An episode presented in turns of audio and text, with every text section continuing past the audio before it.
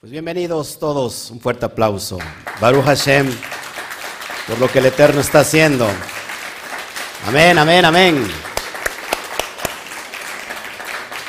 Venga, venga, vamos a saludar con un fuerte aplauso primeramente a Hashem. Uno, dos, tres, un fuerte aplauso.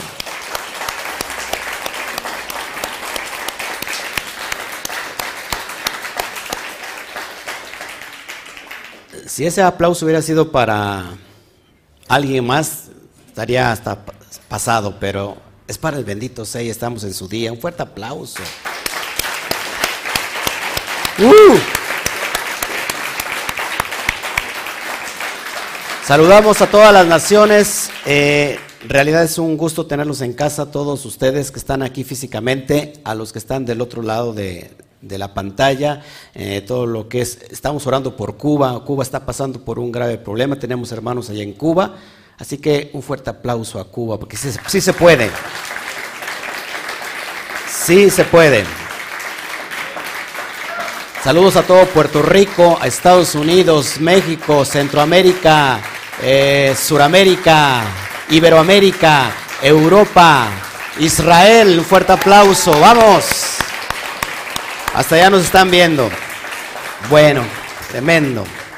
Pues hoy estamos en un día clave específico, estamos en un umbral donde estamos entrando a una puerta eh, donde se unen ciertas dimensiones, porque vamos a estudiar al rato la parasha de, de Barín, que es palabras, y vamos a ir conectando todo esto que vamos a ir entendiendo. Bueno, hoy tenemos la segunda parte, acuérdense que no terminamos, y nos quedamos en el capítulo 1, por supuesto que no avanzamos, en el versículo 18. Así que para todos los que están aquí eh, por primera vez y que no han eh, estudiado con nosotros el libro de Johanán, es necesario no solamente que vea el estudio pasado, sino que vea también el estudio de logos descodificado para poder entender el contexto. ¿Ok? Cuando nosotros eh, siempre damos un estudio, nos gusta darlo desde todos sus contextos posibles, sobre todo el histórico, eh, es importante conocer, siempre que estudiamos una carta, ¿se acuerdan? Tenemos que conocer primero la esencia del autor, del escritor, quién escribe, por qué, para qué escribe, dónde se encuentra ubicado, cuál es su pensamiento, cuál es su ideología. Y después de descubrir eh, todo el contexto del, del autor, del escritor, tenemos que entender también quién es el que recibe. ¿Sí? El emisario, quién es el emisario, quién es el receptor. Todos aquí, si no, si desconocemos estos dos eh, perspectivas, estos puntos de vista, no vamos a poder entender ni al que escribe ni al que recibe, porque para empezar esa carta o este escrito no es para que, no es para nosotros, sino es para su tiempo. ¿En qué tiempo se escribe? ¿Se acuerdan? Eh, en el primer siglo, entre el 90 y el 100 aunque se escribe entre el 90 y el 100, no se está haciendo referencia a ese tiempo que está viviendo, sino se está haciendo referencia al tiempo de la persecución. ¿Se acuerdan? Entre el 66 al 70, ¿qué pasa en el año 70? Es derribado, es quemado el templo, ¿ok? El segundo templo. Es en ese contexto de persecución que se escribe este libro. Este libro no es para personas que, que no conocen el contexto de la Torah. Son esta, esta persona que escribe es alguien conocedor a fondo de lo que es el texto hebreo, de lo que es la mística hebrea. Eh, eh, hay, hay, personas que les espantan que, que diga yo mística. La verdad, la mística en realidad es uno de los, cuatro, niveles, el más elevado para entender el texto de la Torah. ¿Cuál es el cuarto nivel? El Sot. El Sot significa, eh, ¿qué significa mística? secreto, oculto, el misterio. Así que hay un nivel eh, para interpretar la Torah que es de hecho el más elevado que se, se, conoce como el Sot. Y el Sot nos presenta lo místico, lo que está en misterio, lo que está oculto. Así que vamos a irnos familiarizando con el lenguaje. A veces se espantan las personas y siempre yo digo, cada vez, escucha esto porque es bien importante, cada vez que hay or, tiene que haber un, una vasija, ¿sí? Un cli. Si hay or, tiene que haber cli. Es decir, si hay luz, tiene que haber una vasija. Y luego esa vasija tiene que ensancharse. ¿Ok? No se puede, eh, si no, nosotros no realizamos la idea de que como todo nos da miedo, o sea, todo lo que desconocemos nos tendemos a, tendemos a que nos dé miedo, ¿sí? Porque no es un terreno que conocemos y por supuesto nos da miedo. Así que si nosotros nos seguimos cerrando, jamás vamos a avanzar y por supuesto no vamos a entender el libro que estamos tratando hoy. Un libro que está precisamente para entenderse en el nivel SOT, en el nivel más elevado, es decir, en la mística, en el misterio. ¿Qué quieres que yo haga si toda la Torah es, hay muchos códigos? De hecho, los cinco libros de Moshe están escritos todos para entenderse en en Sot, porque está lleno de secretos. Siempre que hay un secreto necesitamos unas llaves para poder abrir el candado y que se nos revele el secreto. ¿Ok? ¿Todos aquí? Bueno, entonces, eh, y no es, y, no solamente la Biblia, los cinco libros de Moshe, perdón, sino todo, todos los escritos que tenemos. Por ejemplo, Juan es un libro para entenderse en ese nivel. ¿Sí? Lo podemos entender en nivel en el nivel literal, ¿se puede entender en el nivel literal? Pues eh, en ciertos casos sí, pero en ciertos casos tenemos que irnos al SOT para poder entender. ¿Ok? Si no estás familiarizado, ojo aquí, con eh, la interpretación en el texto, del texto hebreo, por favor no critiques, no me escribas, yo no tiendo a contender, yo respeto el punto de vista de cada quien. Lo que yo estoy haciendo tiene un, un porqué. Estamos estudiando el libro bajo esa perspectiva en que se escribe, así que estamos decodificando y entonces estamos entregando o haciendo lo posible por entregar el mensaje que Johanan en su momento quiso dar. ¿Ok?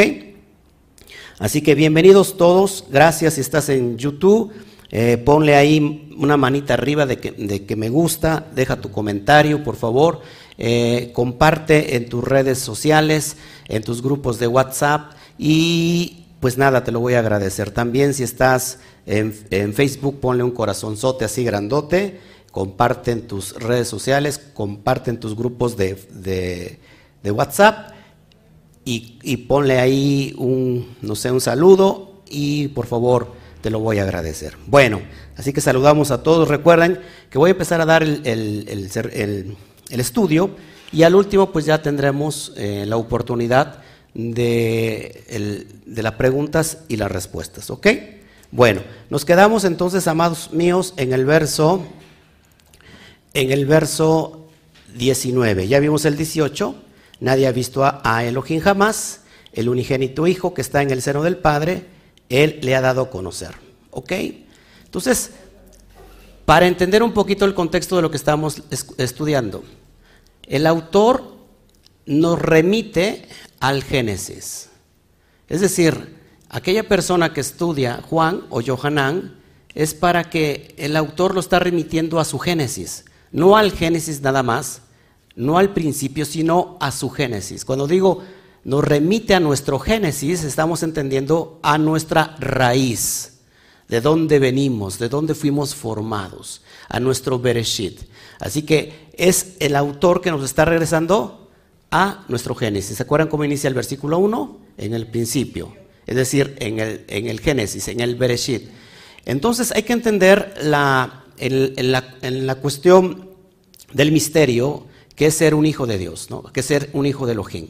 El hijo de Elohim, eh, todos eh, nos desprendimos desde, eh, desde el seno del Padre cuando Adán, Adán primordial, el Adán primario, cayó cayó en pecado, en desobediencia y fue expulsado de, del Ganedén. Es decir, que la gloria de Shem se le fue quitada.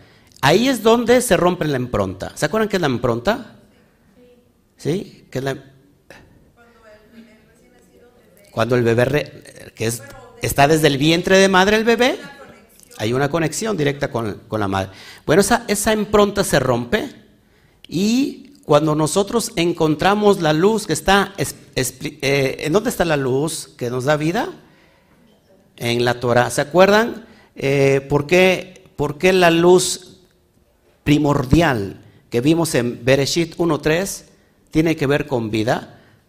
¿Se acuerdan? Cuando dice eh, el, texto, en Bereshit 1.3, y dijo Elohim, sea la luz y fue la luz. Bayomer Elohim, Yehior, Vallejior. ¿Se acuerdan? ¿Por qué tiene que ver con la vida?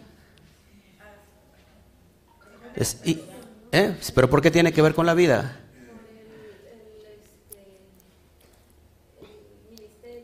Por el ministerio. Están expulsados todos. Me quedo con los de, este lado. A ver, los que están. Acuérdense.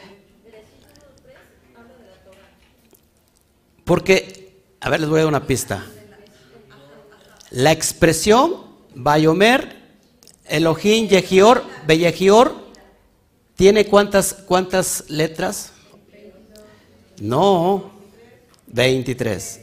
La palabra Jai, que significa vida, tiene igual valor gemátrico de 23. Es decir, que en esta expresión está la vida y esta expresión no es otra cosa que la Torah.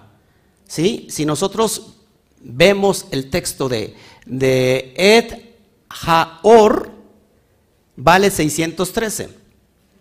En hebreo, Het Haor, que significa la luz, tiene un valor de gematría de 613. Ahora, la palabra Betorá, que significa en la Torah, tiene un valor exacto igual de 613. Es decir, que esta luz, que es vida, está escondida, está resguardada ¿dónde? En la Torah. Así que aquella persona que encuentra esa vida, esa luz que es vida, regresa nuevamente a la casa del Padre.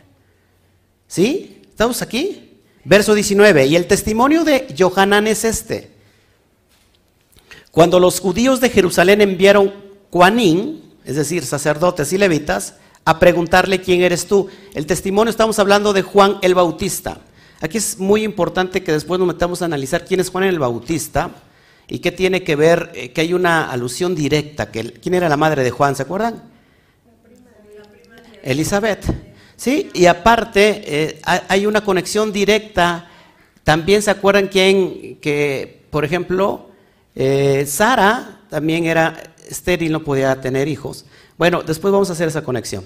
Si, si me meto a eso, no voy a acabar nunca y nos vamos a llevar todo el tiempo. ¿Quién eres tú?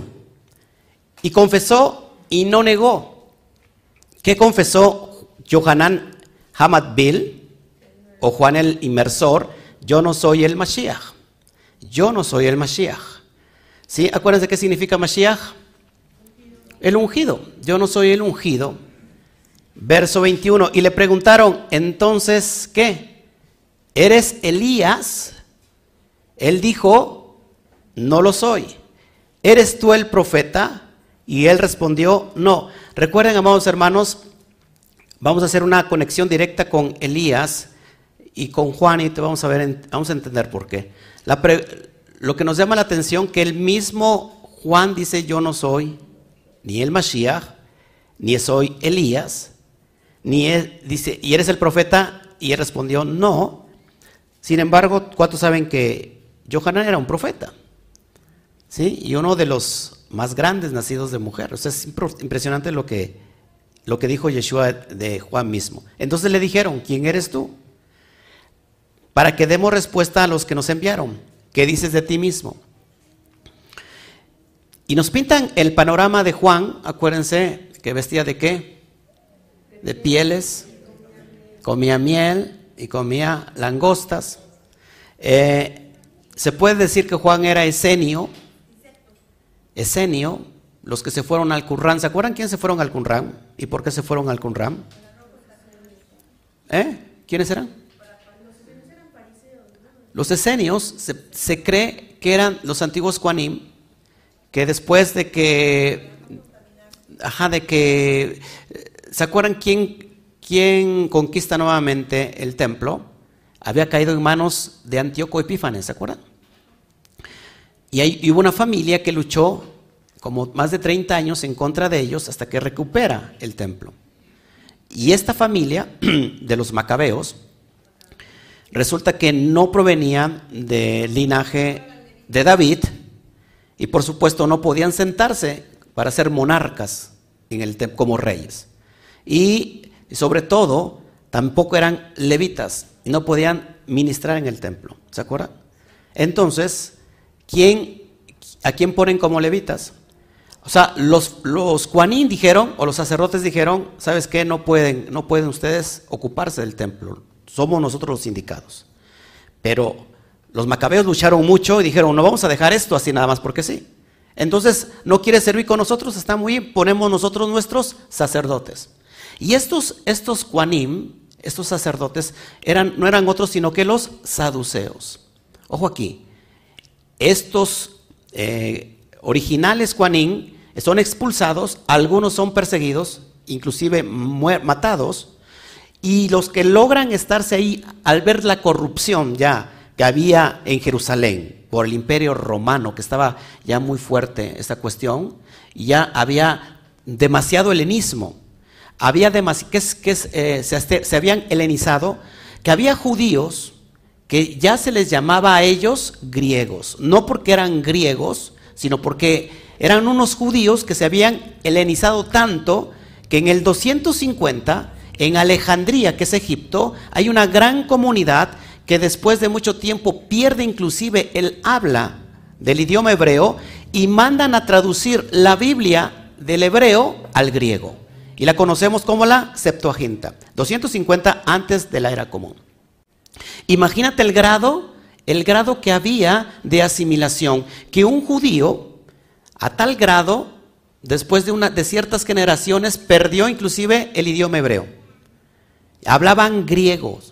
Y eran los judíos, eran esos judíos se les conocía como los griegos. Así que tenemos que tener mucho cuidado que en el texto del, del, Nuevo Testamento, sobre todo en Hechos, sobre todo en las cartas de Pablo, vemos que a veces menciona a los griegos, pero no hace referencia a los griegos como tal, sino a esos judíos que se habían helenizado. Se habían asimilado al helenismo, a la cultura griega, y llegó un momento, amados, que había tanta, tanta asimilación entonces estos Kuanin, estos Kedushim, se cansaron de ver tanta asimilación y dijeron, nos vamos de Jerusalén, nos vamos de Judea. ¿A dónde huyen? ¿A dónde se van? Ellos piensan en, en los tiempos antiguos, donde reciben nuestros antepasados la Torah. Ellos dicen, en la montaña. Así que nos vamos a la montaña y se fueron al desierto. De ahí viene, por, por ejemplo, ahí viene Juan, del desierto. Y ahí ellos empiezan a hacer su propia comunidad. De tal manera para que no sé qué, se contaminaran del helenismo. Así que se puede decir que de ahí viene Johanan, aunque la cultura de los esenios o la comunidad de los esenios en realidad no aceptaban a nadie. Eran muy cerrados. Tanto es así que ellos no pedían el 10%. No pedían el macer. Ellos pedían el 100%. Por eso cuando vemos expresiones como Yeshua, cuando se le acerca al joven rico y le dijo, ¿qué he de ser para entrar a la, vida venidera, al reino de los cielos? Le dice, eh, le guarda los, los misbot. He guardado los misbot, les dijo. Entonces, ¿qué le dijo? Vende todo lo que tienes, repártelo a los pobres y entonces sígueme. Eso es completamente esenio. ¿Estás conmigo? El, el detalle está que dicen, dicen los, escritores, los investigadores, que si Juan pertenecía al grupo esenio, entonces era alguien que había sido expulsado del grupo esenio, porque en realidad el grupo de los esenios no aceptaban a nadie.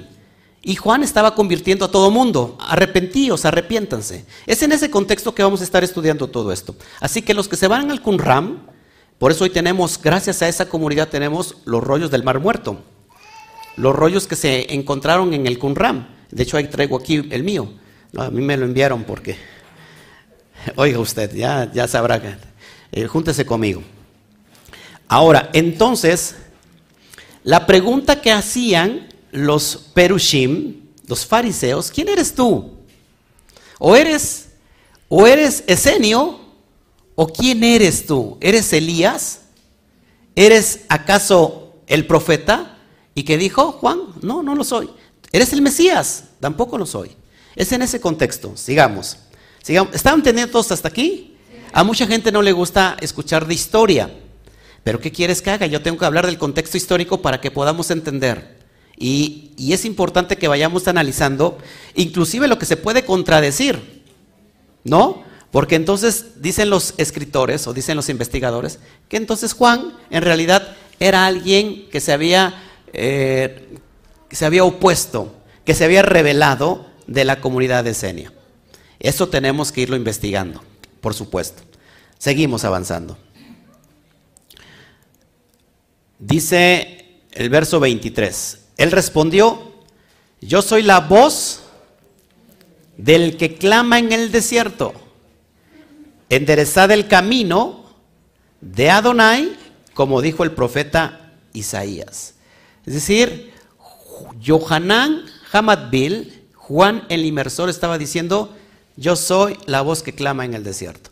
Y para eso vamos a ver el texto de Isaías, por favor acompáñame, 40, verso 1 al 11, y vamos a entender el contexto de lo que está escrito. Y te estoy dando eh, el, contexto histórico, el contexto literal, y después nos vamos a meter a la profundidad del Sod. ¿Quién es Juan en el sentido del Sod? Cada uno tiene un Juan dentro de nosotros y no precisamente el que se roba las cámaras, pero eh, sino Johanán, quise decir Johanán. vamos a Isaías 40. Fue un chistorete localito, local, y solamente se ríen los que, los que entienden, ¿verdad? Además es un chiste eh, eh, muy elevado. De literal nos llevamos al, al ese chiste. Vamos a Isaías 40, por favor. Dice así, escuche esto. Consolaos, consolaos, pueblo mío, dice vuestro Elohim. Hablad al corazón de Jerusalén. Decidle a voces que, a su tiempo, que su tiempo ya es cumplido, que su pecado es perdonado, que doble ha recibido de la mano de Yud Hei por todos sus pecados. ¿Cuál es el contexto de Isaías, Isaías le está profetizando eh, que ya es tiempo de que regresen todos los desterrados y que esta voz que clama en el desierto está preparando el camino, está abriendo la vereda para que todos los desterrados, para que todos los exiliados regresen nuevamente a Jerusalén. Ese es el contexto. ¿Todos aquí? Verso 3. Voz que clama en el desierto preparad camino a Adonai, enderezad calzada en la soledad a nuestro Elohim. Todo valle se ha alzado y bájese todo monte y collado, y lo torcido se enderece y lo áspero se allane. Es decir, está hablando que todo el orgullo y todo el ego se ha, desechado. Dice, bájese todo monte y collado. Es decir, toda aquella levadura de egoísmo, quítese, bájese. Y todo lo que está torcido, que tome nuevamente su lugar, se enderece. Y lo áspero se allane. Y se manifestará la gloria de Adonai. Y toda carne juntamente la verá, porque la boca de Adonai ha hablado. Verso 6, voz que decía, da voces. Y yo respondí, ¿Qué tengo que decir a voces? Que toda carne es hierba y toda la gloria como flor del campo. La hierba se seca y la flor se marchita, porque el viento de Adonai sopló en ella. Ciertamente como hierba es el pueblo. Séquese la hierba, sécase la hierba, marchítese la flor, mas la palabra de Elohim, nuestro permanece para siempre. De hecho, en primera de Pedro 4:25, Pedro dice que este es el Evangelio. Vamos rápido para allá para que podamos entender. Primera de Pedro, rápido, rápido, solamente para ponerte en contexto. No quiero perder mucho tiempo, pero si quieren que les explique bien, bien, o nos vamos corridos. Primera de Pedro, yo no tengo prisa, no sé usted. Acá venimos para estudiar. Luego usted tiene prisa por comer. Desayune bien en casa, ya llega usted demasiado tarde. Desayune bien. Me imagino que ya viene bien desayunado y, aguanta hasta que sigamos derecho hasta tener una cena. Primera de Pedro 4.25. A ver. A ver. Es 1.24, perdón. Primera de Pedro 1.24. Pedro está citando a Isaías, capítulo 40, en el contexto de que Pedro, Simón Barjonab, Kefa, Pedro está diciendo que ese es el Evangelio. Dice, porque toda carne es como hierba y toda la gloria del hombre como la flor de la hierba. La hierba se seca y la flor se cae. Verso 25, más la palabra de Adonai permanece para siempre, es el texto que acabamos de leer. Ojo aquí que dice, y esta es la palabra que por el Evangelio os ha sido anunciada. Entonces, amados hermanos, ¿qué es lo que está haciendo Juan? Juan está preparando el camino para que todos los desterrados, para que todos los exiliados, para que todas las ovejas perdidas de la casa de Israel escuchen nuevamente el mensaje de salvación y regresen a Jerusalén, regresen a la Torah, regresen a la casa del Padre. Ese es, esto es lo que está diciendo Pedro, que ese es el, el Evangelio. Si alguien nos comentó algo y nos dijo, es que, ¿sabes qué? Nosotros anunciamos el Evangelio. Y por supuesto, cada quien puede anunciar el Evangelio que quiera, pero desde el contexto, desde los lentes, desde los lentes del Nuevo Testamento, de la Brit Hadashah, que es el Evangelio, el Evangelio es que aquellos que se perdieron vuelvan nuevamente a Jerusalén, vuelvan a la Torah, vuelvan a la casa del Padre. Ese es el Evangelio. Y resulta, amados hermanos, que dentro de las comunidades cristianas anuncian el Evangelio, sin embargo dicen que el Evangelio no es la Torah, que el Evangelio no es la ley.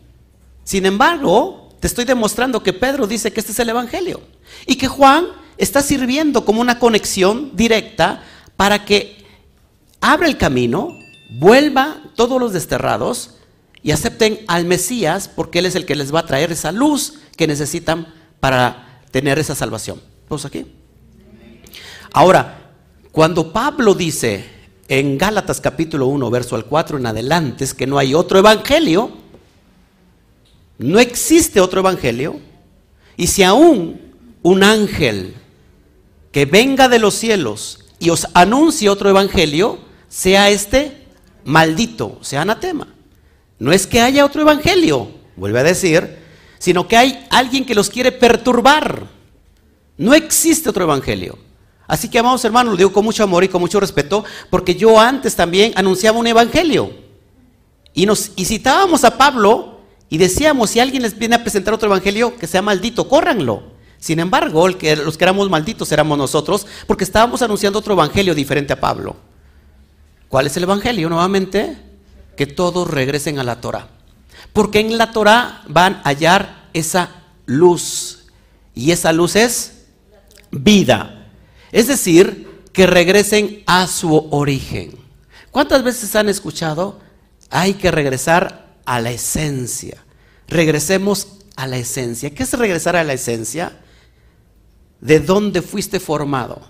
Porque ahí encuentras tu propósito.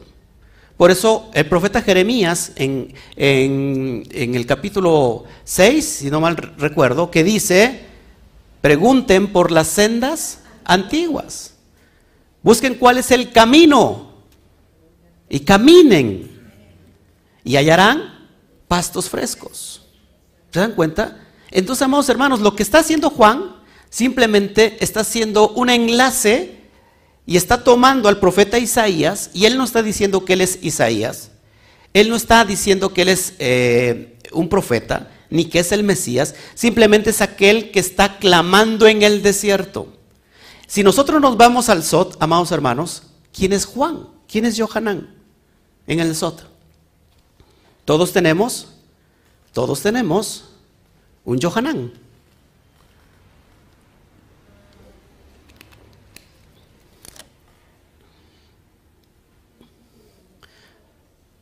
Literalmente es un desierto aquí. No, no, no, no, no. ¿Quién es Johanán en el Sot? ¿Nuestra alma es Johanán? ¿Eh? Nuestra buena inclinación, sí, puede ser. el Yetzer Atov. Pero ¿quién será? ¿Quién, ¿Qué personaje será en el Sot? Todo esto es un mensaje que, que, se, que está encriptado y para entenderlo mejor en nosotros. Fíjate, fíjense.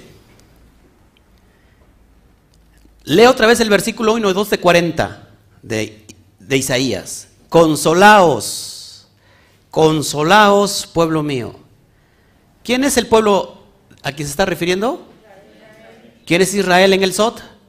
El alma. Dice vuestro Elohim, hablad al corazón de Jerusalén. Hablad al corazón de Jerusalén.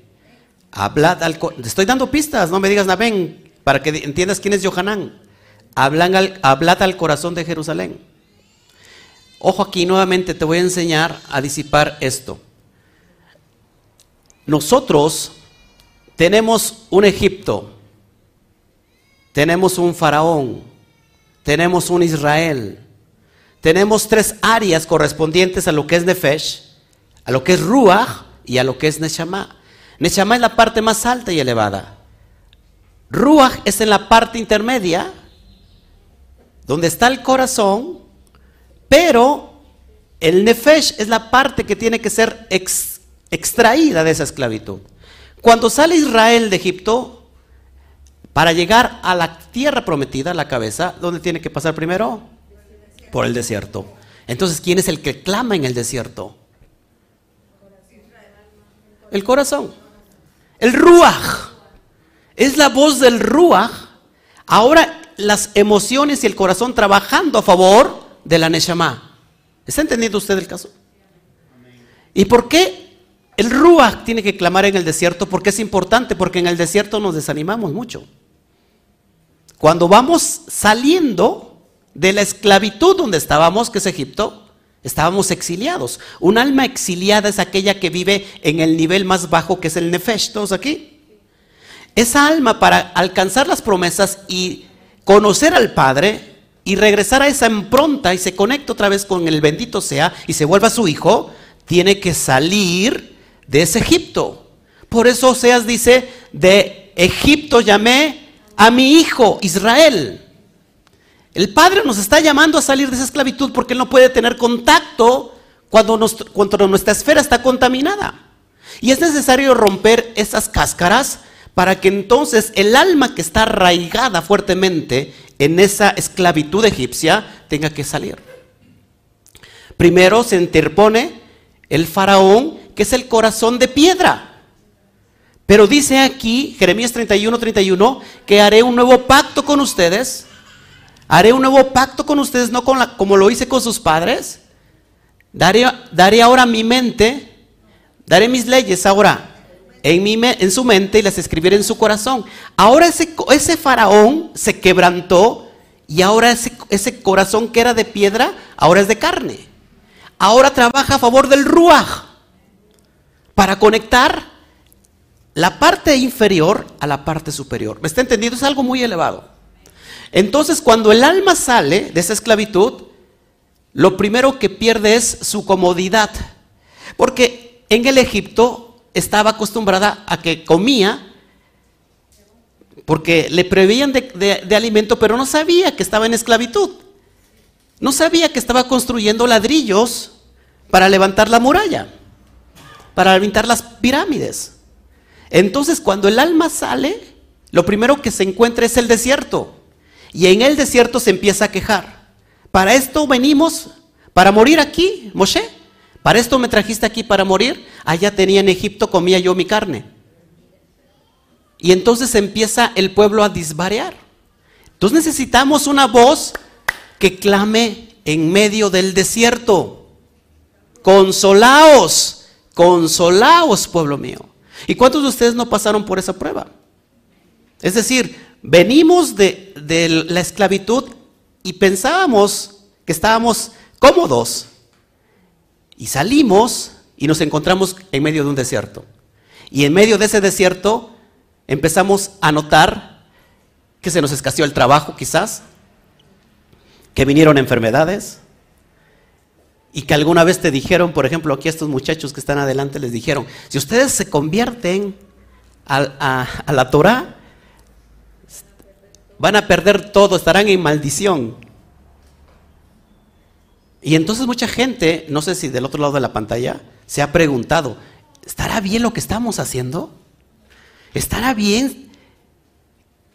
Y hay personas que sienten un apego tal que no lo dejan de plano a su Egipto. ¿Quién es Egipto? La religión. Puede ser el cristianismo. Puede ser cualquier religión que tú, que, tú creas. Que tú entiendas, cualquier religión o cualquier denominación. Y mucha gente le tiene miedo darle la espalda a su religión. Porque ¿qué va a pensar toda mi familia? Que se queda allá en Egipto. ¿Qué va a empezar? ¿Qué va a decir Faraón? Y a nadie le gusta ir en contra del sistema. No sé si me explico. Entonces el Yohanan que tenemos nosotros está clamando dentro de nosotros, consolaos, consolaos, pueblo mío. Eso está más desconsolados que otra cosa. Yo no sé si le estoy hablando al alma aquí, o le estoy hablando a pura bola de egipcios que no... Es necesario que en el trayecto alcanzar la tierra prometida, aunque nos vamos a encontrar con muchos gigantes,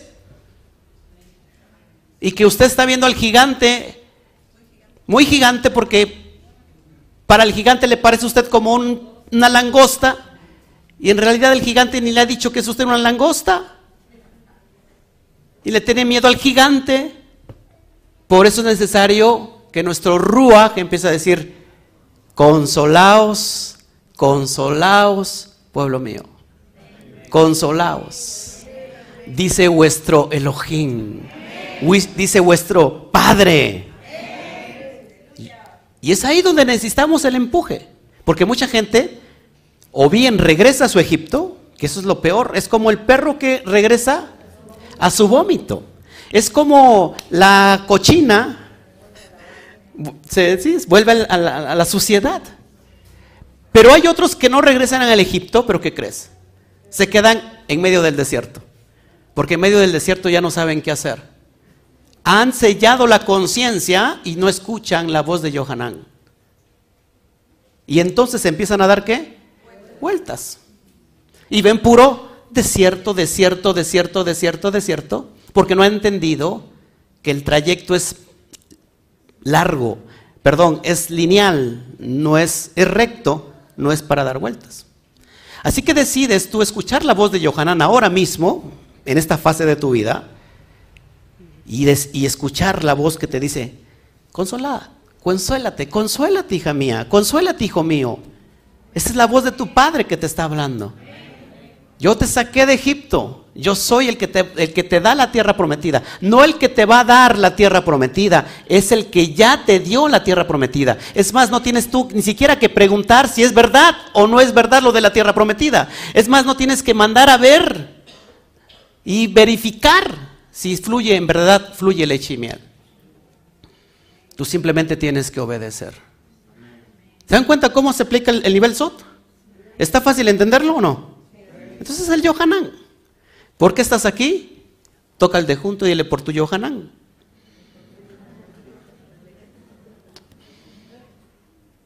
Yohanan, que ahorita lo vamos a ver más adelantito. ¿Cuál era la función? Sumergir.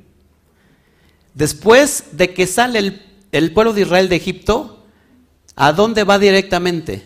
Lo va, va, saliendo y vienen persiguiéndolo ya los egipcios. ¿Con quién se encuentran? Con el mar. Y Pablo dice que fueron sumergidos en la nube y en el mar. Es decir, que este pueblo que salió en un estado de tumá, en un estado de impureza espiritual, al pasar por el mar es lavado. Ezequiel 36 dice, yo te lavaré con mis aguas. Por eso Juan es el que sumerge, nuestro rúa que está sumergiéndonos a través de la Torah y te está diciendo consolaos. Esa es la función de Yohanan. ¿Para qué? Para que te una a Mashiach. ¿Dónde está Mashiach? Arriba, acá en la cabeza. ¿Estás, estás conmigo? ¿Sí?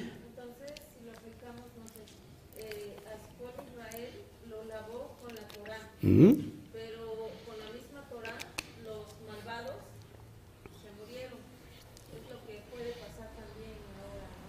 Claro, entonces, por eso es el proceso, es el proceso del alma. Y todo lo que vemos eh, aquí en el SOT, aplico, lo digo, ¿eh?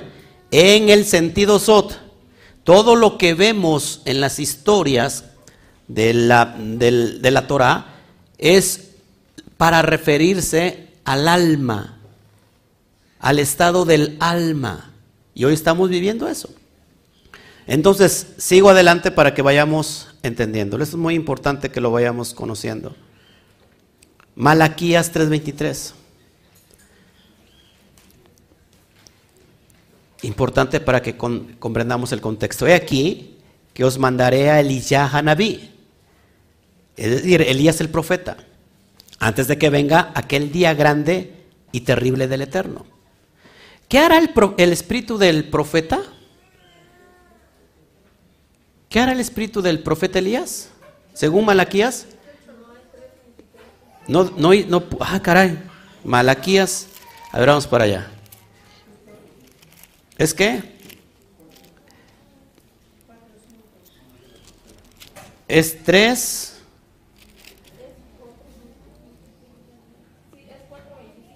¿4.25? No, si no hay 25. 4.5. Perdón, he aquí yo envío al profeta Elías antes de que venga el día grande y temible. ¿Cuál es ¿Qué, va a hacer el profeta Elías? Él hará volver el corazón de los padres hacia los hijos y el corazón de los hijos hacia los padres. ¿Qué es esto?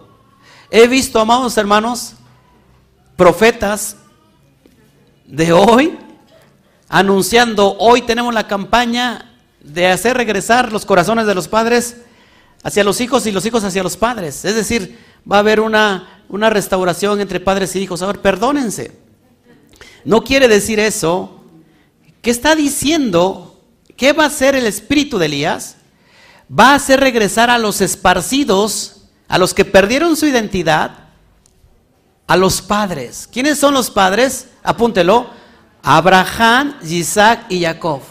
Es decir, van a regresar a las promesas que se les dio a nuestros patriarcas y, los corazones de los padres hacia los hijos. Se va a unificar la promesa que se le da a Abraham, en tus simientes serán benditas todas las naciones. Eso es lo que está anunciando Elías y es lo que tendría que hacer, Elías y por eso, de alguna manera, Juan está conectado directamente con Elías. ¿Qué es el espíritu de Elías en nosotros en el nivel Sot? ¿Qué será?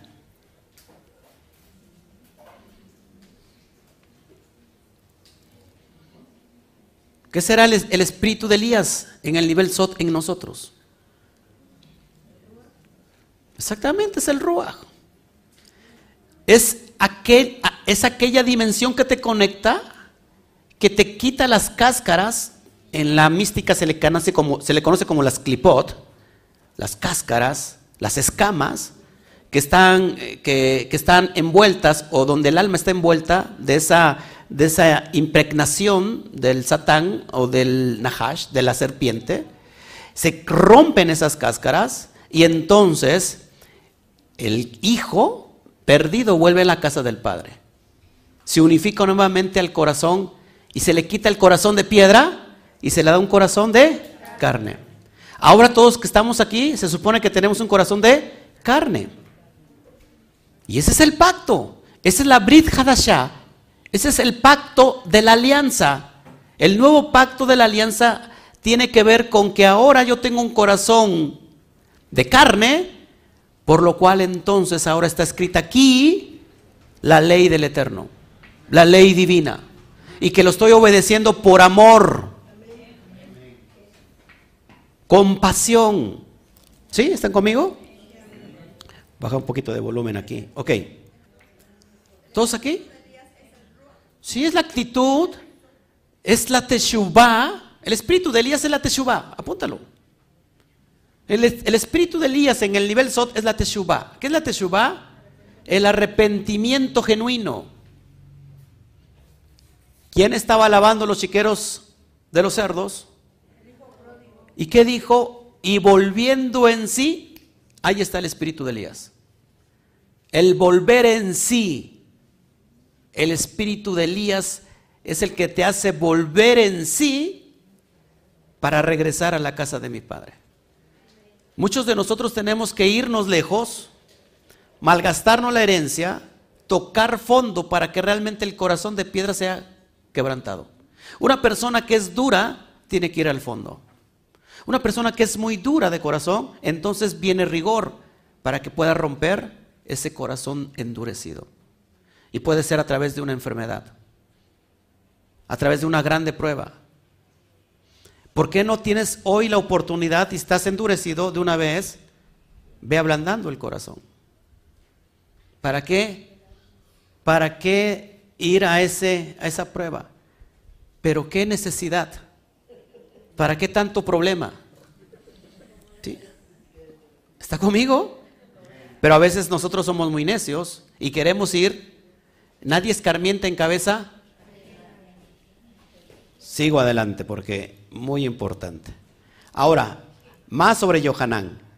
Johanán es un nazir desde el vientre de su madre. Eso lo vemos en Lucas 1.15. ¿Qué es un nazir? Un nazareno. Un nazareno que no bebe vino, ni sidra, ni come uvas, ni se corta el pelo. Es un voto nazario. Es decir, que está consagrado para el bendito sea. Estoy viendo en el contexto, en el contexto literal y histórico. Eso es lo que es Johanán. Johanán es un nazir, un nazareno. Es un hombre de conciencia muy elevada, según lo, narra Lucas 7:27, donde dice que es, es un poderoso profeta. ¿Todos aquí? Es un poderoso profeta. ¿Qué más es Juan? Es un Elías para su generación. Es un Elías. Siempre, siempre en toda la perspectiva judía, siempre se levanta un Elías en una generación. O cada generación tiene un Mesías. ¿Sabían eso? Cada generación tiene un Mesías. El Mesías en nosotros es la parte elevada, la parte que nos conecta al bendito sea. ¿Sí? Es la Neshama ardiendo en el Espíritu para conectarnos a la presencia divina. Es la voz interior que nos conecta con la esencia más elevada, la conciencia Mashiach. Es la voz interior, todos tenemos una voz interior, todos. ¿Por dónde se, se conecta el Padre? Porque cuando, ¿cuántos hemos escuchado al Padre? Se puede ir al cielo ya. ¿Cómo escuchamos la voz del Padre? Auditiva para nosotros, pero no auditiva para... ¿Cómo, cómo se conecta el Padre? ¿Cómo te habla? A través de tu conciencia. Pero esta conciencia tiene que estar siendo regenerada. Entonces la voz interior es Johanan, que te va a conectar con la esencia más elevada que es el Mashiach. ¿Te das cuenta entonces? ¿Estamos entendiendo? Tu alma para pasar a la Neshama, es decir, tu Nefesh, para llegar hasta la Neshama tiene que pasar por el Ruach. Y es en el Ruach, por medio del desierto, donde podemos entender muchas cosas. Sigo. En el Talmud, fíjense, es común la idea de que el reino del rey Mashiach vendrá o a, o a, a, a ver, déjenme poner en mis, mis ojos, mis ojos virtuales. A ver, en el, en el Talmud es común la idea de que el reino del rey Mashiach vendrá o apresuraría su venida como resultado del arrepentimiento. Y dice el Talmud, si Israel se arrepintiera, sería inmediatamente redimidos. Y grande es el arrepentimiento que apresura la redención. Berajot 11, 2. Es lo que dice el Talmud. ¿Se dan cuenta, amados hermanos? Entonces, cuando el arrepentimiento es grande, se apresura la redención. ¿Qué está pasando en este tiempo? ¿Está actuando el profeta Elías o no? ¿Está actuando el espíritu de Elías, sí o no? Claro, ¿por qué? Porque está haciendo que los hijos regresen a, los padres, al corazón de los padres. Y el corazón de los padres no es otra cosa que la misma Torah, las mismas promesas que tenía Abraham, Isaac y Jacob. Entonces el espíritu de Elías está en esta generación. Y si es grande. Ahora, esto es importante, el anuncio que te voy a dar. Esta teshuva y este arrepentimiento se había dado antes en el mundo. En otra época, no. Hasta el día de hoy. Así que según el Talmud, se está apresurando la redención. Te deberá dar gusto que sea. Padre, no, los, no lo, lo rediman. Redímeme a mí nada más y ya vámonos. Para que. Sigo adelante. Ojo, la tevilá, lo que hacía Juan, la inmersión y el arrepentimiento, simboliza la pureza no solo del cuerpo, sino también del alma. Si bien el mismo Zohar explica que con las tevilot, es decir, con las inmersiones, así como el estudio de las leyes de pureza, las tajarot, que son los baños rituales, como menciona el Arizal, uno renace y elimina las clipot, es decir, las escamas del egoísmo, para recibir la luz de Hashem. Es decir, amados hermanos, que la inmersión no solamente limpia el cuerpo, sino también nos limpia el alma. Y fíjate lo que dice el Arizal, dice, el estudio del, de la alajá rompe las clipot externas de la tumá. Te lo, te, lo, te lo traduzco.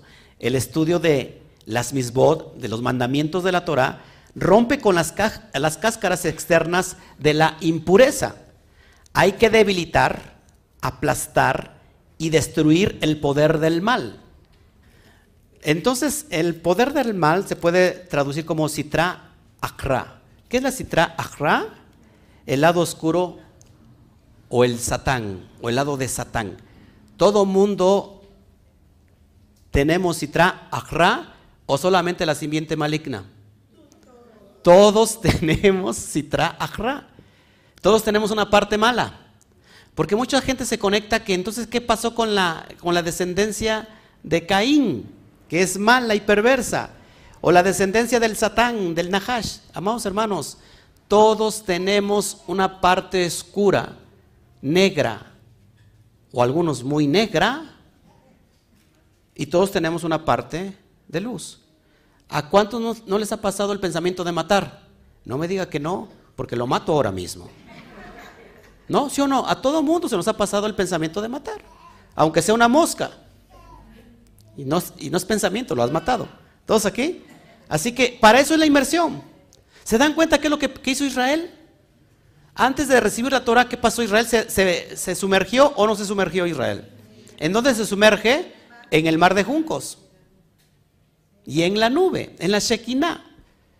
Por eso nosotros cuando nos sumergimos, hacemos inmersión, es no solamente para la pureza del cuerpo, sino también para la pureza del alma.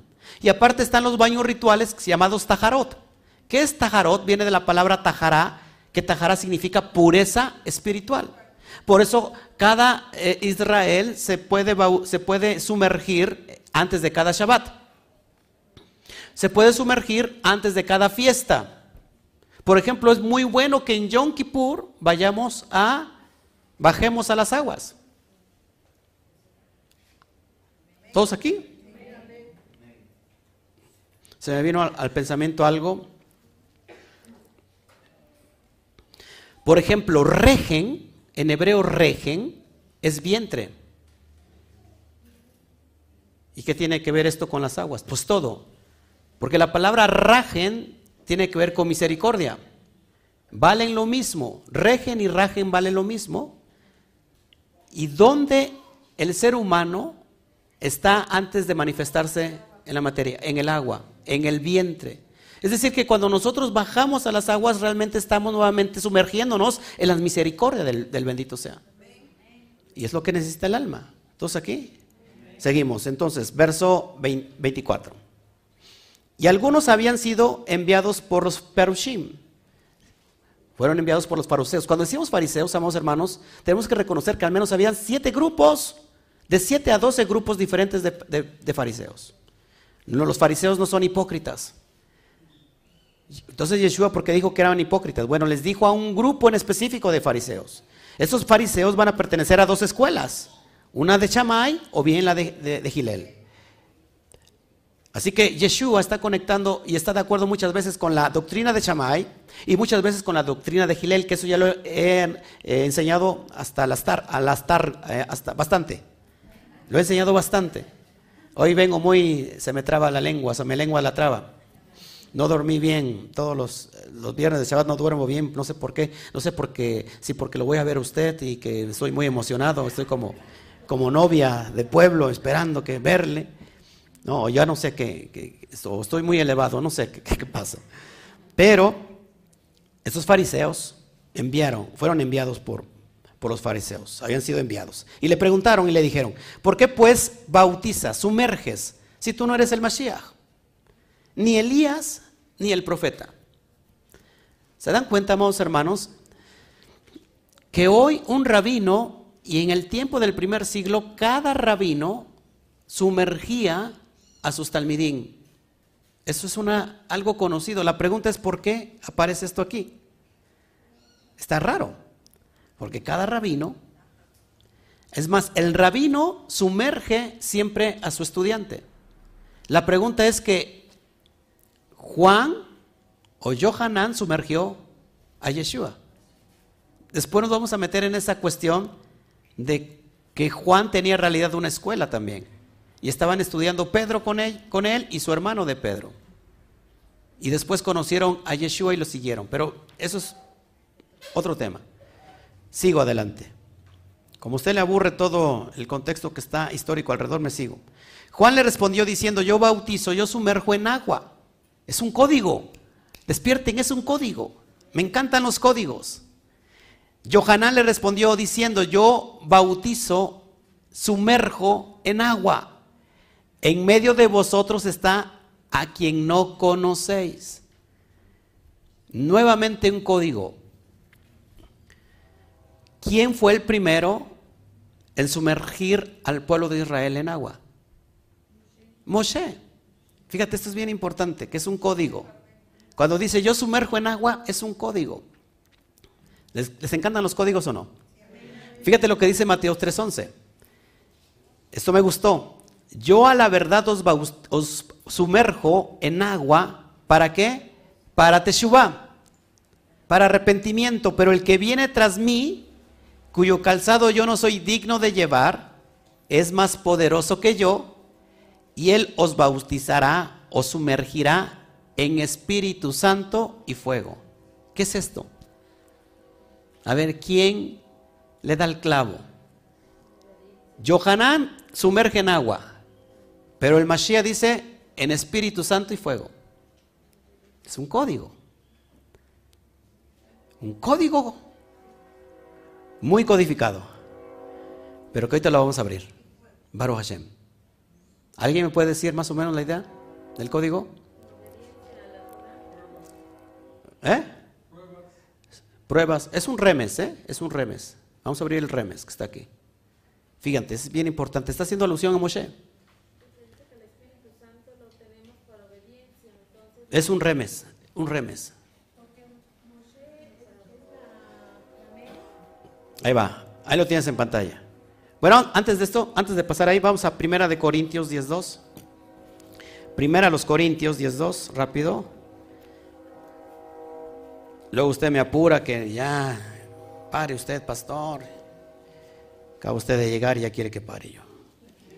Primera de Corintios 10.2 dice, y todos en Moshe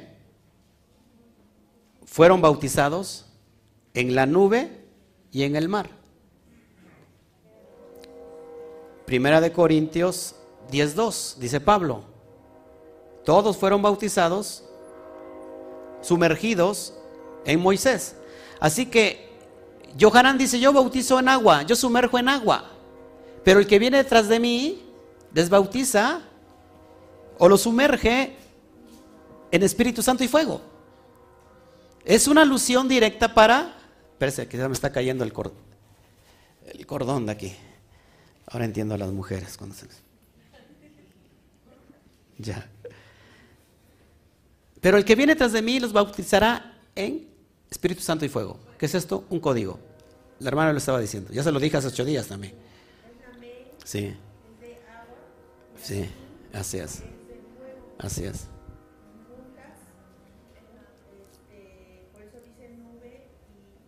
Ajá. Ahora fíjense, es bien importante. Moshe. ¿Cómo se escribe Moshe en hebreo? Moshe empieza con la letra Mem y después viene la Shim. Curiosamente, lo que está aludiendo el libro de Johanán está diciendo aquí un código remes. Dice, Juan el Bautista o Juan el Inmersor sumerge en agua y el Mashiach sumerge en fuego. Esto es bien importante porque está haciendo una conexión directa a la creación. Moshe empieza con la letra Men. La letra Men que estás viendo en pantalla, en la pictografía hebrea tiene que ver con unos surcos de agua. De hecho, Moshe, ¿sabes por qué, qué significa Moshe? Sacado de las aguas. Moshe representa, la primera letra de Moshe representa aguas. Lo curioso que la siguiente letra, la Shin, representa el fuego. Esh, fuego. Miren la historia de Moshe, que acá hay un código hermoso. Moshe es sacado de las aguas, es preparado, crece en Egipto, después es enviado al desierto, donde se le aparece el bendito sea a través de una zarza ardiente, agua y fuego, agua y fuego. Curiosamente, dos de los elementos, dos de los tres elementos con que se crea todo el universo, lo que es el elemento del agua, del fuego y del aire. Si vemos la última letra de Moshe es la letra Hei. Hei que significa revelación. Y para la revelación necesitamos inspiración del bendito sea. Tiene que ver también con un soplo, lo que es el aire, abir, aire.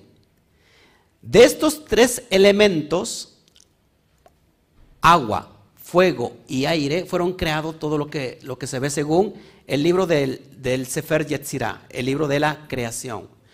De estos tres elementos se forma el cuarto elemento, que es la tierra. Y de estos cuatro elementos se forma otro elemento más, que es el justo, el sádic. Nuevamente, vamos, es un código hermoso. Lo que nos está enseñando Juan, que nos está regresando al Génesis nuevamente, es decir, que nuestra alma, Primero tiene que ser pasada por agua, limpiada, y después pasada por fuego para la purificación, para que entonces nuevamente el Padre nos extraiga como el justo, como, la primera vez que forma a Adán como un justo, como un sádic, y lo pone delante de todo eh, eh, el reino. De, o sea, todo esto es tuyo, administralo, sojúzgalo, reprodúcete entonces Adán puso el nombre a todos. A todos los. ¿Te das cuenta que entonces lo que está diciendo Juan nos está llevando nuevamente a la raíz para regresarnos nuevamente a ese Ganedén donde estábamos, como nosotros? El Mashiach nos, nos bautiza en fuego, nos purifica. ¿Estás conmigo? Pero es una alusión directa al mismo Moisés. Y Moisés es una alusión directa a todo lo que tiene que ver con la, la cuestión del alma. Sigo adelante. Verso 27. El que viene en pos de mí, de quien no soy digno de desatar la correa de la sandalia, es decir, un, un, este, un esclavo, un sirviente, era aquel que les quitaba las sandalias a sus amos y les lavaban los pies. Llegaba al, amo, acuérdate que en el primer siglo los caminos eran empedrados, pero estaban llenos de estiércol, de todas las bestias, del ganado, de todo eso. Y cada vez que llegaba alguien importante o el señor de la casa a su casa, el sirviente tenía que quitarle el calzado y lavarle los pies para que entonces pudiera entrar. Juan decía, ni siquiera soy digno de hacer eso por el Mashiach. ¿Te das cuenta? Es cuando el corazón realmente entra a un, estado pleno de humildad, donde dice, ¿sabes qué? Voy a regresar a la casa del Padre, pero no voy a regresar como un, como un hijo, voy a, regresar como un jornalero más. O sea, el, corazón tan humilde de decir, no merezco absolutamente nada, pero voy a regresar a la casa del Padre. Ese es Johanán. Es la actitud que tenemos que regresar nosotros. Nuestra alma tiene que regresar al bendito sea la esencia, de conectarse en la Neshama y decir, no soy digno de absolutamente nada porque sabes que malgasté todo.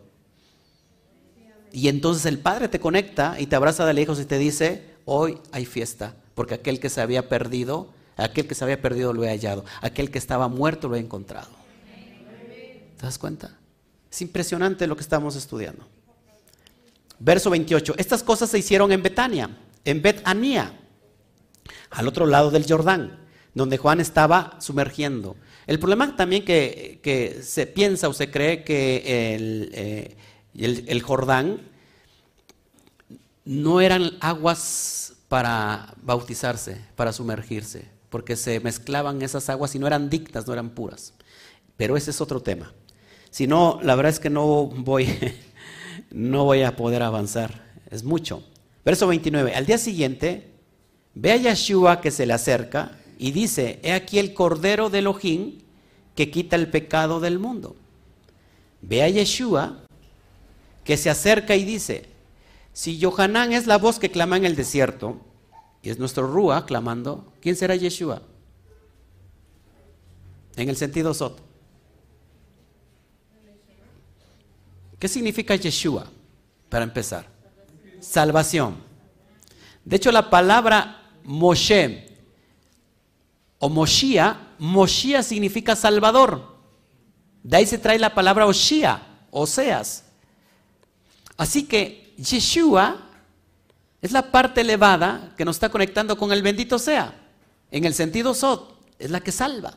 La que salva al alma, a la, que ingresa al alma a la tierra prometida. De hecho, ¿quién mete a la tierra prometida Israel?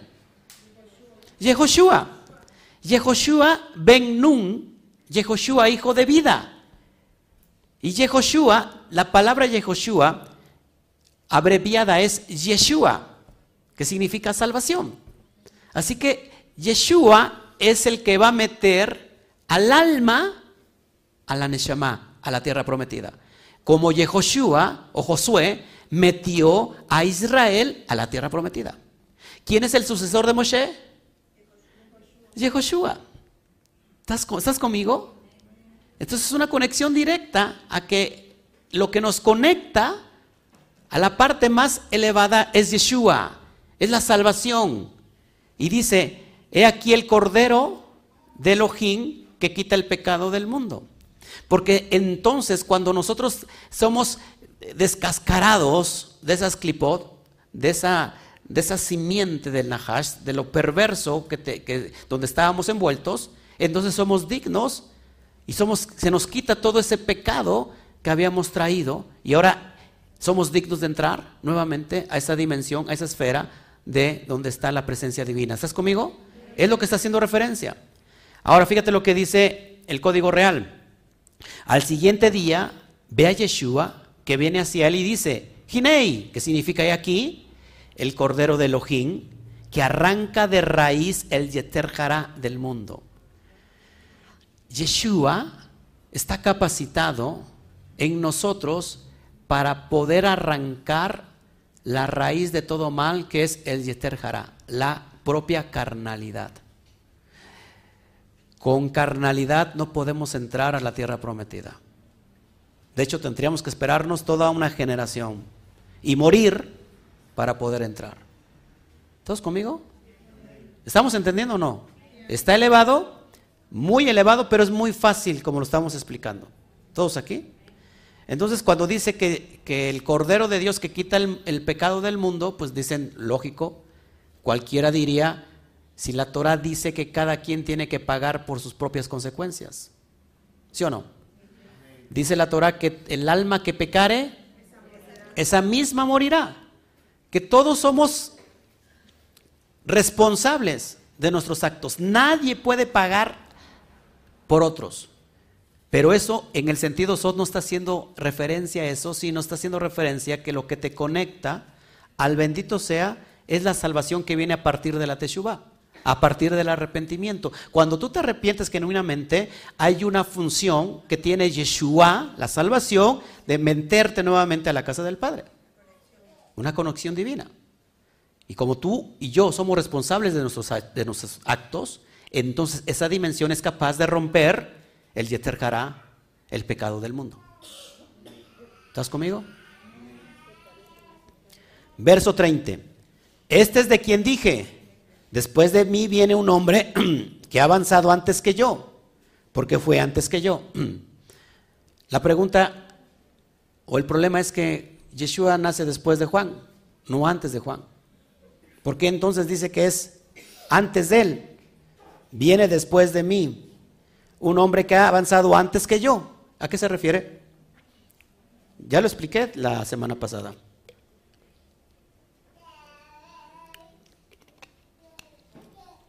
Me quiero morir. Me, da, me da el telele, me da el telele. Me desmayo, me desmayo. O sea, me quito las mallas. A ver, ¿por qué antes de, de Juan?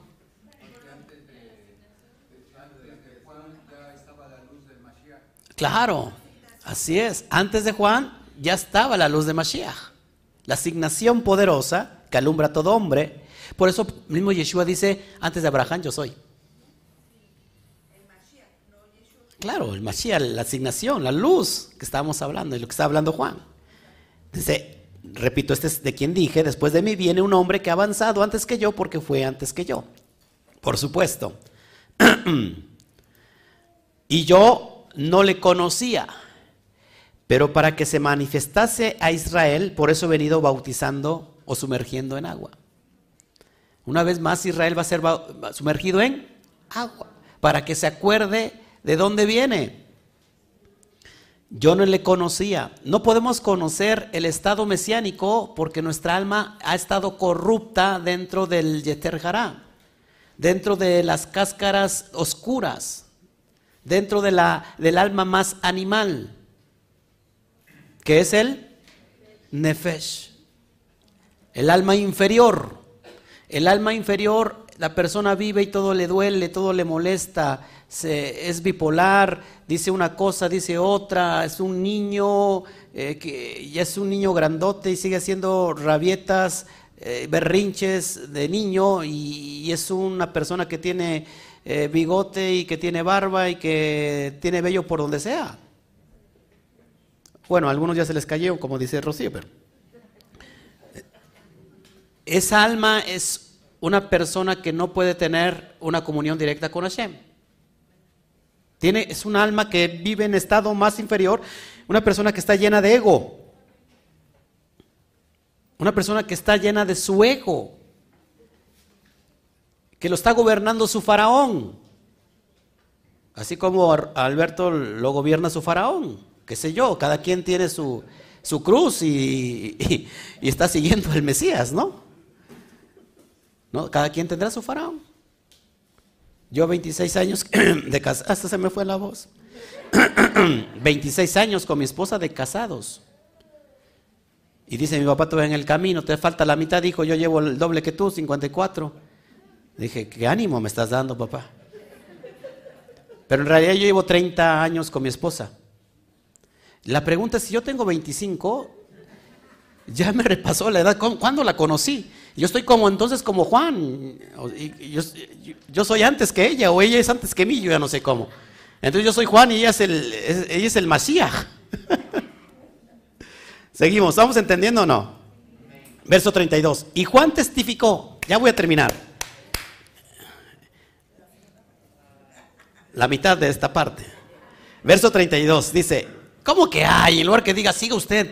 Mientras nosotros decimos amén, usted siga predicando como el Chente Fernández. Mientras aplaude, él sigue cantando, jejeje, Y Juan testificó, diciendo, vi al Espíritu que descendía del cielo como paloma y reposaba, y reposaba sobre él. Amados hermanos, por eso, ¿cuántos ministerios, y me incluyo, pusimos una palomita ¿Qué, era, era, ¿Qué significaba? El Espíritu Santo, ¿no? ¿Qué es lo que está acá atrás del texto? Y Juan testificó diciendo, vi al Espíritu que descendía del cielo como paloma y reposaba, y reposaba sobre él. En realidad, amados hermanos, la paloma es un símbolo de vida. ¿Por qué? ¿Por qué la paloma es un símbolo de vida?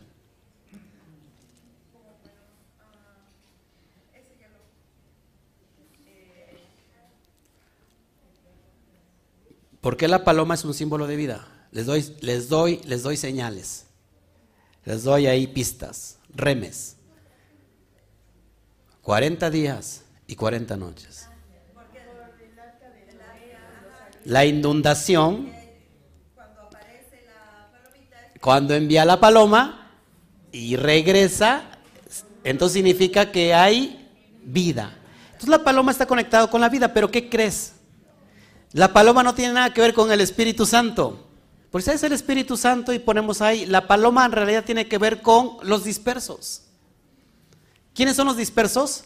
Los que se perdieron, los que se extraviaron, las ovejas perdidas de la casa de Israel. La paloma incauta. Vamos al texto, por favor. Vamos al texto, porque a mí, como digo una cosa, digo otra. Vamos a Oseas, por favor. Vamos a Oseas. ¿Está usted aprendiendo hoy? Eso espero. ya la realidad quiero descansar y usted esté aquí. Es mi sueño. Oseas, va, espérense, todavía estoy buscando Oseas. Vamos a Oseas, capítulo.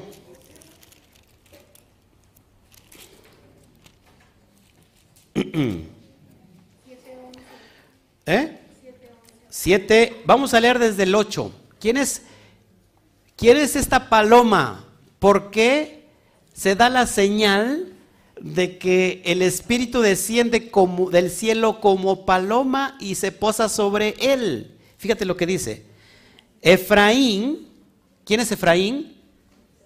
La casa norteña, la casa que perdió su identidad. ¿Cuándo? cuando fue cautivo, en el 721 antes de la era común. ¿Fue llevada por quién? Por Asiria. Por Asiria fue llevada diez tribus y nunca más volvieron. Nunca más volvieron a, la tierra. Se perdieron. Se fueron a España, emigraron a esas partes de todo lo que es el Asia Menor, Sefarad. Eh, después emigraron a, a lo que es América y después México, Argentina, todos los demás países. Y, muchos apellidan, terminan su apellido con EZ. Si alguien se apellida Jiménez, usted está del otro lado, sobre todo los Jiménez, porque esos son, son muy poderosos en palabra. Los González, igual, bueno, no, no tanto los González, pero, pero los que terminan en EZ, Vázquez, Hernández, Sánchez, Sánchez, por ejemplo, Tú, eres Sánchez, ¿verdad? Sánchez tiene que ver con los sacerdotes. Es impresionante. Los Cuanín. Pues, yo, estoy viendo esto, a ver si tiene el potencial este muchacho de, ser Sánchez. Es, sacerdote, pero de chío, ¿no? este, muchos de ellos, eso es Efraín. Ojo, mire, mire, mire la profecía, que es hermosa, por favor. Es hermosa. Leo, versículo 8. Efraín se ha mezclado con los demás pueblos Efraín fue una torta no volteada. ¿Qué es una torta? Cuando vemos ter torta en nuestro contexto pensamos una torta de, jamón, como la del chavo. En realidad la torta es un pan, es, es, una, es una tortilla de harina. Y se fue como una torta no volteada, es decir, una torta que de un lado está cruda y del otro lado está cocida. Vaya usted viendo de dónde, dónde se refiere todo esto. Devoraron extraños su fuerza. Vino Roma, vino después de Asiria, vino Babilonia, después de Babilonia vino el imperio medo-persa, luego Grecia y por último Roma y le robó toda su fuerza. Y él no lo supo. Yo estoy aquí cantando un domingo, bendito seas, papá, yo te obedezco, te quiero conocer. Y él piensa que él es el Israel espiritual, pero en realidad le robaron su identidad y no lo supo. Aún canas le han cubierto y él no lo supo, es decir, ni se enteró, está dormido. Verso 10, y la soberbia de Israel testificará contra él en su cara. Y no se volverán a Adonai su Elohim, ni lo buscará con todo esto. Aunque él piensa que está buscándolo el día domingo, piensa que está con él. Sin embargo, está más lejos que él.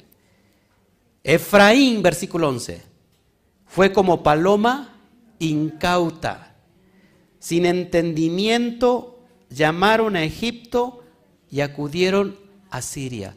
Es decir, que este Efraín está en el exilio, viviendo por medio y a través de una religión. Llámese cristiana, católica, inclusive judía, el judaísmo igual. Está exiliada. Es una paloma incauta. Ahora, ¿por qué la señal sobre Yeshua? Nuevamente vemos el texto, versículo 32. Y Juan testificó diciendo, vi al Espíritu que descendía del cielo como paloma y reposaba sobre él, sobre Yeshua. ¿Por qué? Porque es una clara señal de que Yeshua iba a unificar a esos que se habían exiliado. Yo no he venido a buscar sino a las ovejas perdidas de la casa de Israel. Es decir, he venido por Efraín. Por camino de gentiles no vayáis, sino ir antes primero a las ovejas perdidas de la casa de Israel. ¿Se dan cuenta que el mensaje ni siquiera era para los gentiles? El mensaje es para Israel. En el sentido más elevado, Israel es el alma, punto. Esta es la señal, y fíjate lo que sigue. Y yo no le conocía, pero él me envió a bautizar o sumergir en agua, me dijo, en quien veas que el Espíritu desciende y permanece sobre él, este es el que sumergirá en el Espíritu Santo. Vea la, vea la imagen. En otro evangelio dice, yo escuché una voz que decía del cielo que decía, este es mi hijo amado, en el cual tengo toda mi complacencia.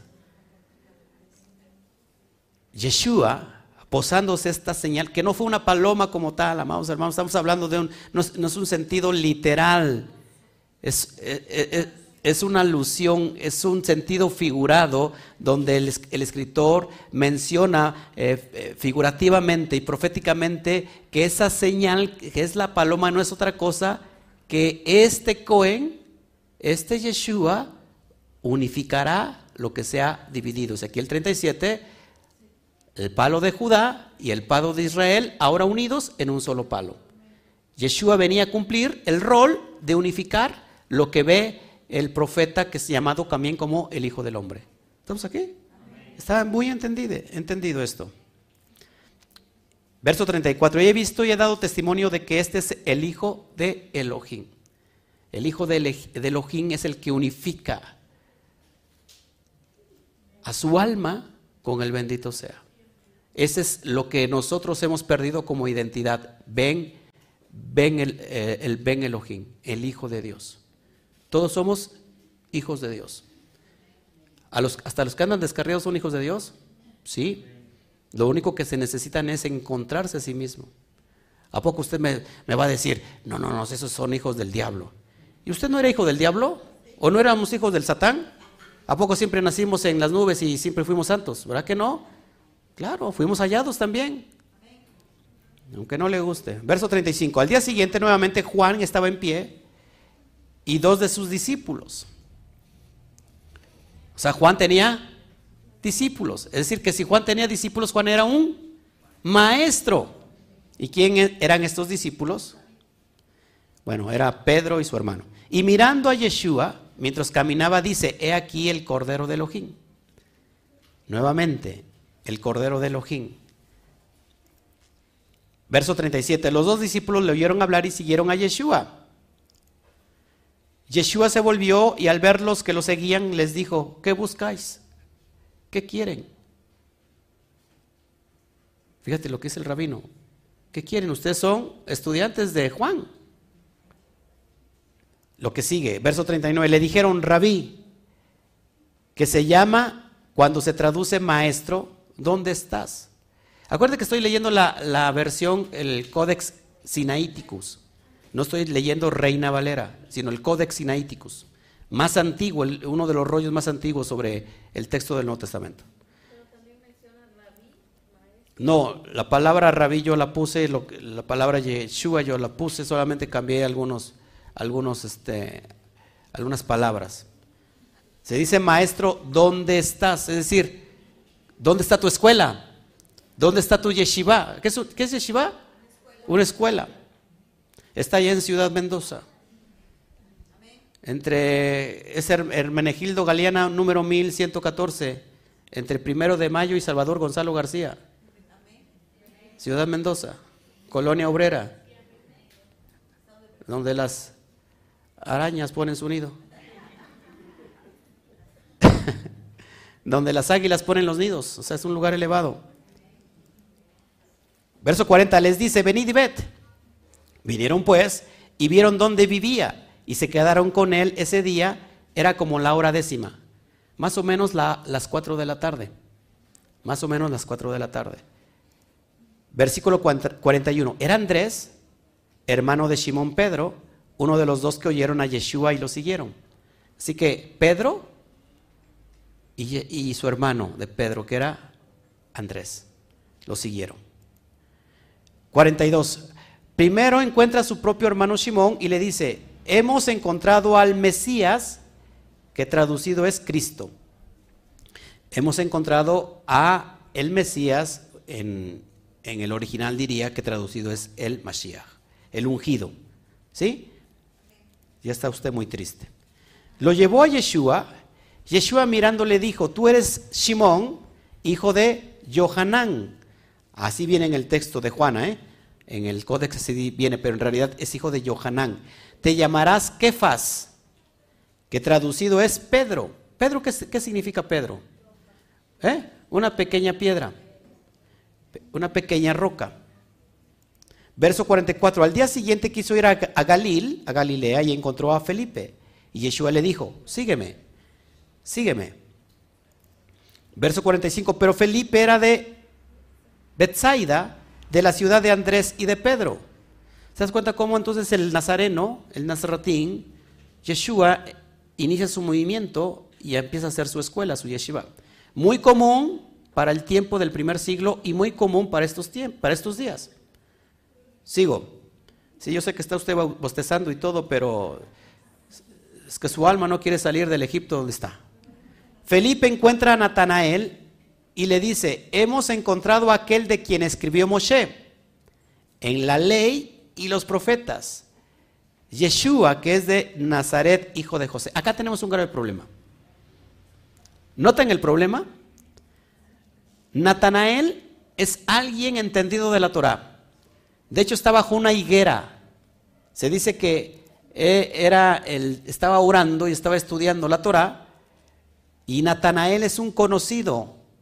Y aquí encontramos un problema porque le dicen, hemos hallado de aquel de quien se que escribió Moshe en la ley. ¿Dónde se escribió esto?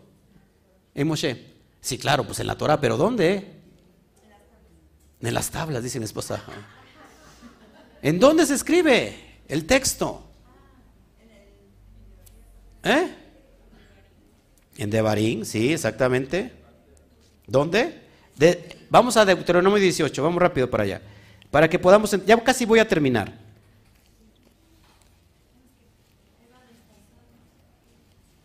Ahí voy, no, de por sí va atrasado la...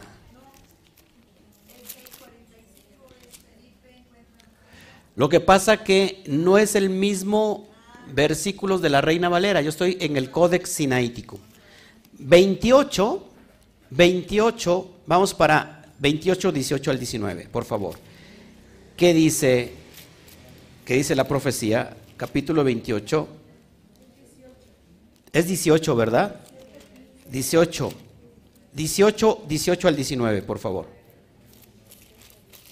Deuteronomio 18, 18 al 19 dice, profeta les levantaré de en medio de sus hermanos, como tú, y pondré mis palabras en su boca y les hablará todo lo que yo les mandare. Entonces le dice Felipe, le dice a Natanael, hemos encontrado aquel de quien escribió Moshe en la ley y los profetas, a Yeshua, que es de Nazaret. El detalle está que no hay ninguna profecía que, que, que diga algo de Nazaret. Ahí tenemos un grave problema también. Un grave problema. Mira lo que dice después el texto para que lo vayamos entendiendo.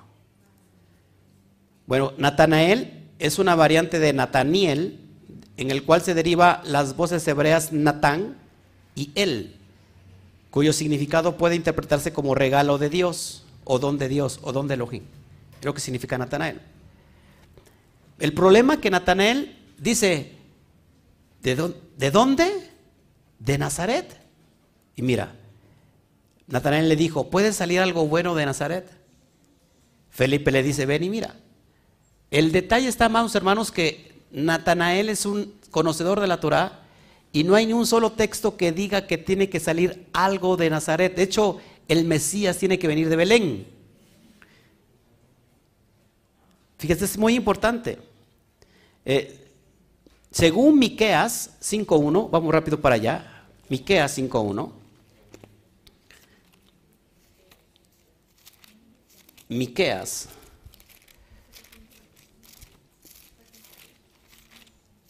Que parece ni creas. Miqueas. Me robaron a Miqueas. 5, 1 de Miqueas.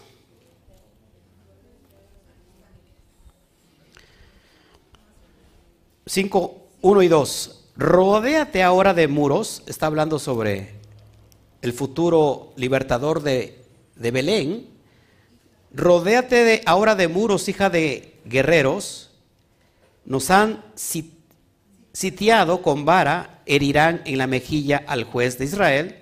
Pero tú, Belén Efrata, pequeña para estar entre las familias de Judá o de Judea, de ti me saldrá el que será el Adón, el Señor de Israel, y sus salidas son desde el principio, desde los días de la eternidad.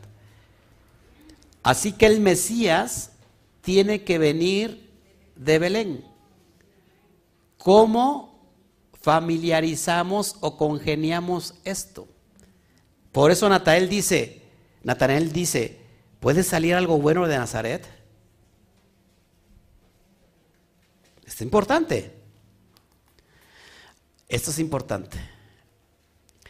Eh, entonces, ¿Jesús nació en Belén o Nazaret? Mira, Mateo y Lucas dicen que Jesús nació en Belén. Mateo y Lucas dicen que Jesús, que Yeshua nació en Belén.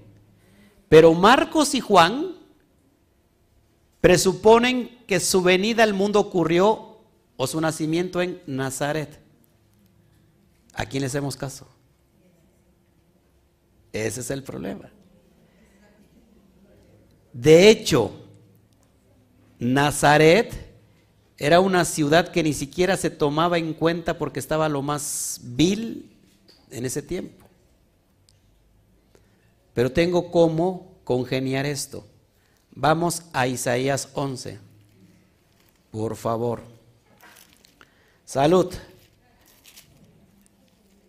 Isaías 11 versículo 1. Esto es hermoso. Saldrá una vara del tronco de Isaí y un vástago retoñará de sus raíces. Vástago es renuevo. En hebreo es natzer. Un natzer un renuevo. Así que Nazaret se puede traducir, puede venir del término Natzer, que es rama, se puede traducir como la ciudad de las ramas. Así que está haciendo conexión de alguna u otra manera. Aquí no es el punto. El punto es, amados hermanos, lo que contesta después. Por eso me, lo estoy llevando para que los haga yo pensar, ¿eh? Porque a veces, ¿cuántos habían, habían este, visto esto? sobre la contradicción de dónde nació Yeshua. ¿No? ¿No habían visto esta contradicción? Bueno, así como estos, hay muchos. Que todo tiene, desde el sentido soft, su conexión. Todo. Verso 48. Entonces Yeshua vio que Nataniel se le acercaba y dijo de él, he aquí un verdadero israelita, en quien no hay engaño. Verso 49, Natal le dijo, ¿de dónde me conoces? Respondió Yeshua y le dijo, antes que Felipe te llamara, mientras estabas debajo de la higuera, te vi. Verso 50, Natanael le respondió, Rabí, tú eres el hijo de Elohim, tú eres el rey de Israel. Es decir, que Natanael, conocedor absoluto de la Torá, supo conectar la profecía de Miqueas capítulo 5, 1 y 2, y entonces dijo, sí, tú eres el rey de Israel. Verso 51 respondió Yeshua y le dijo, porque te dije que te vi debajo de la higuera, ¿crees? Cosas mayores que estas verás. Y aquí termino. Sin embargo, hay un versículo que viene en Reina Valera que no incluye, que no incluye, lo voy a leer para que no se me, no se me amotinen ustedes ahorita. Dice el, el, verso, el verso final, el 50, y le dijo, de cierto, de cierto os digo, que de aquí en adelante viene, veréis el cielo abierto y los ángeles de Dios que suben y descienden sobre el Hijo del Hombre. Esto no aparece en el Códex Sinaítico, por eso no lo puse. Amados hermanos, pues Baruch Hashem he terminado con esta porción, porque si es una porción, es una parte de, del capítulo de Juan, y Baruch Hashem. Fuerte aplauso.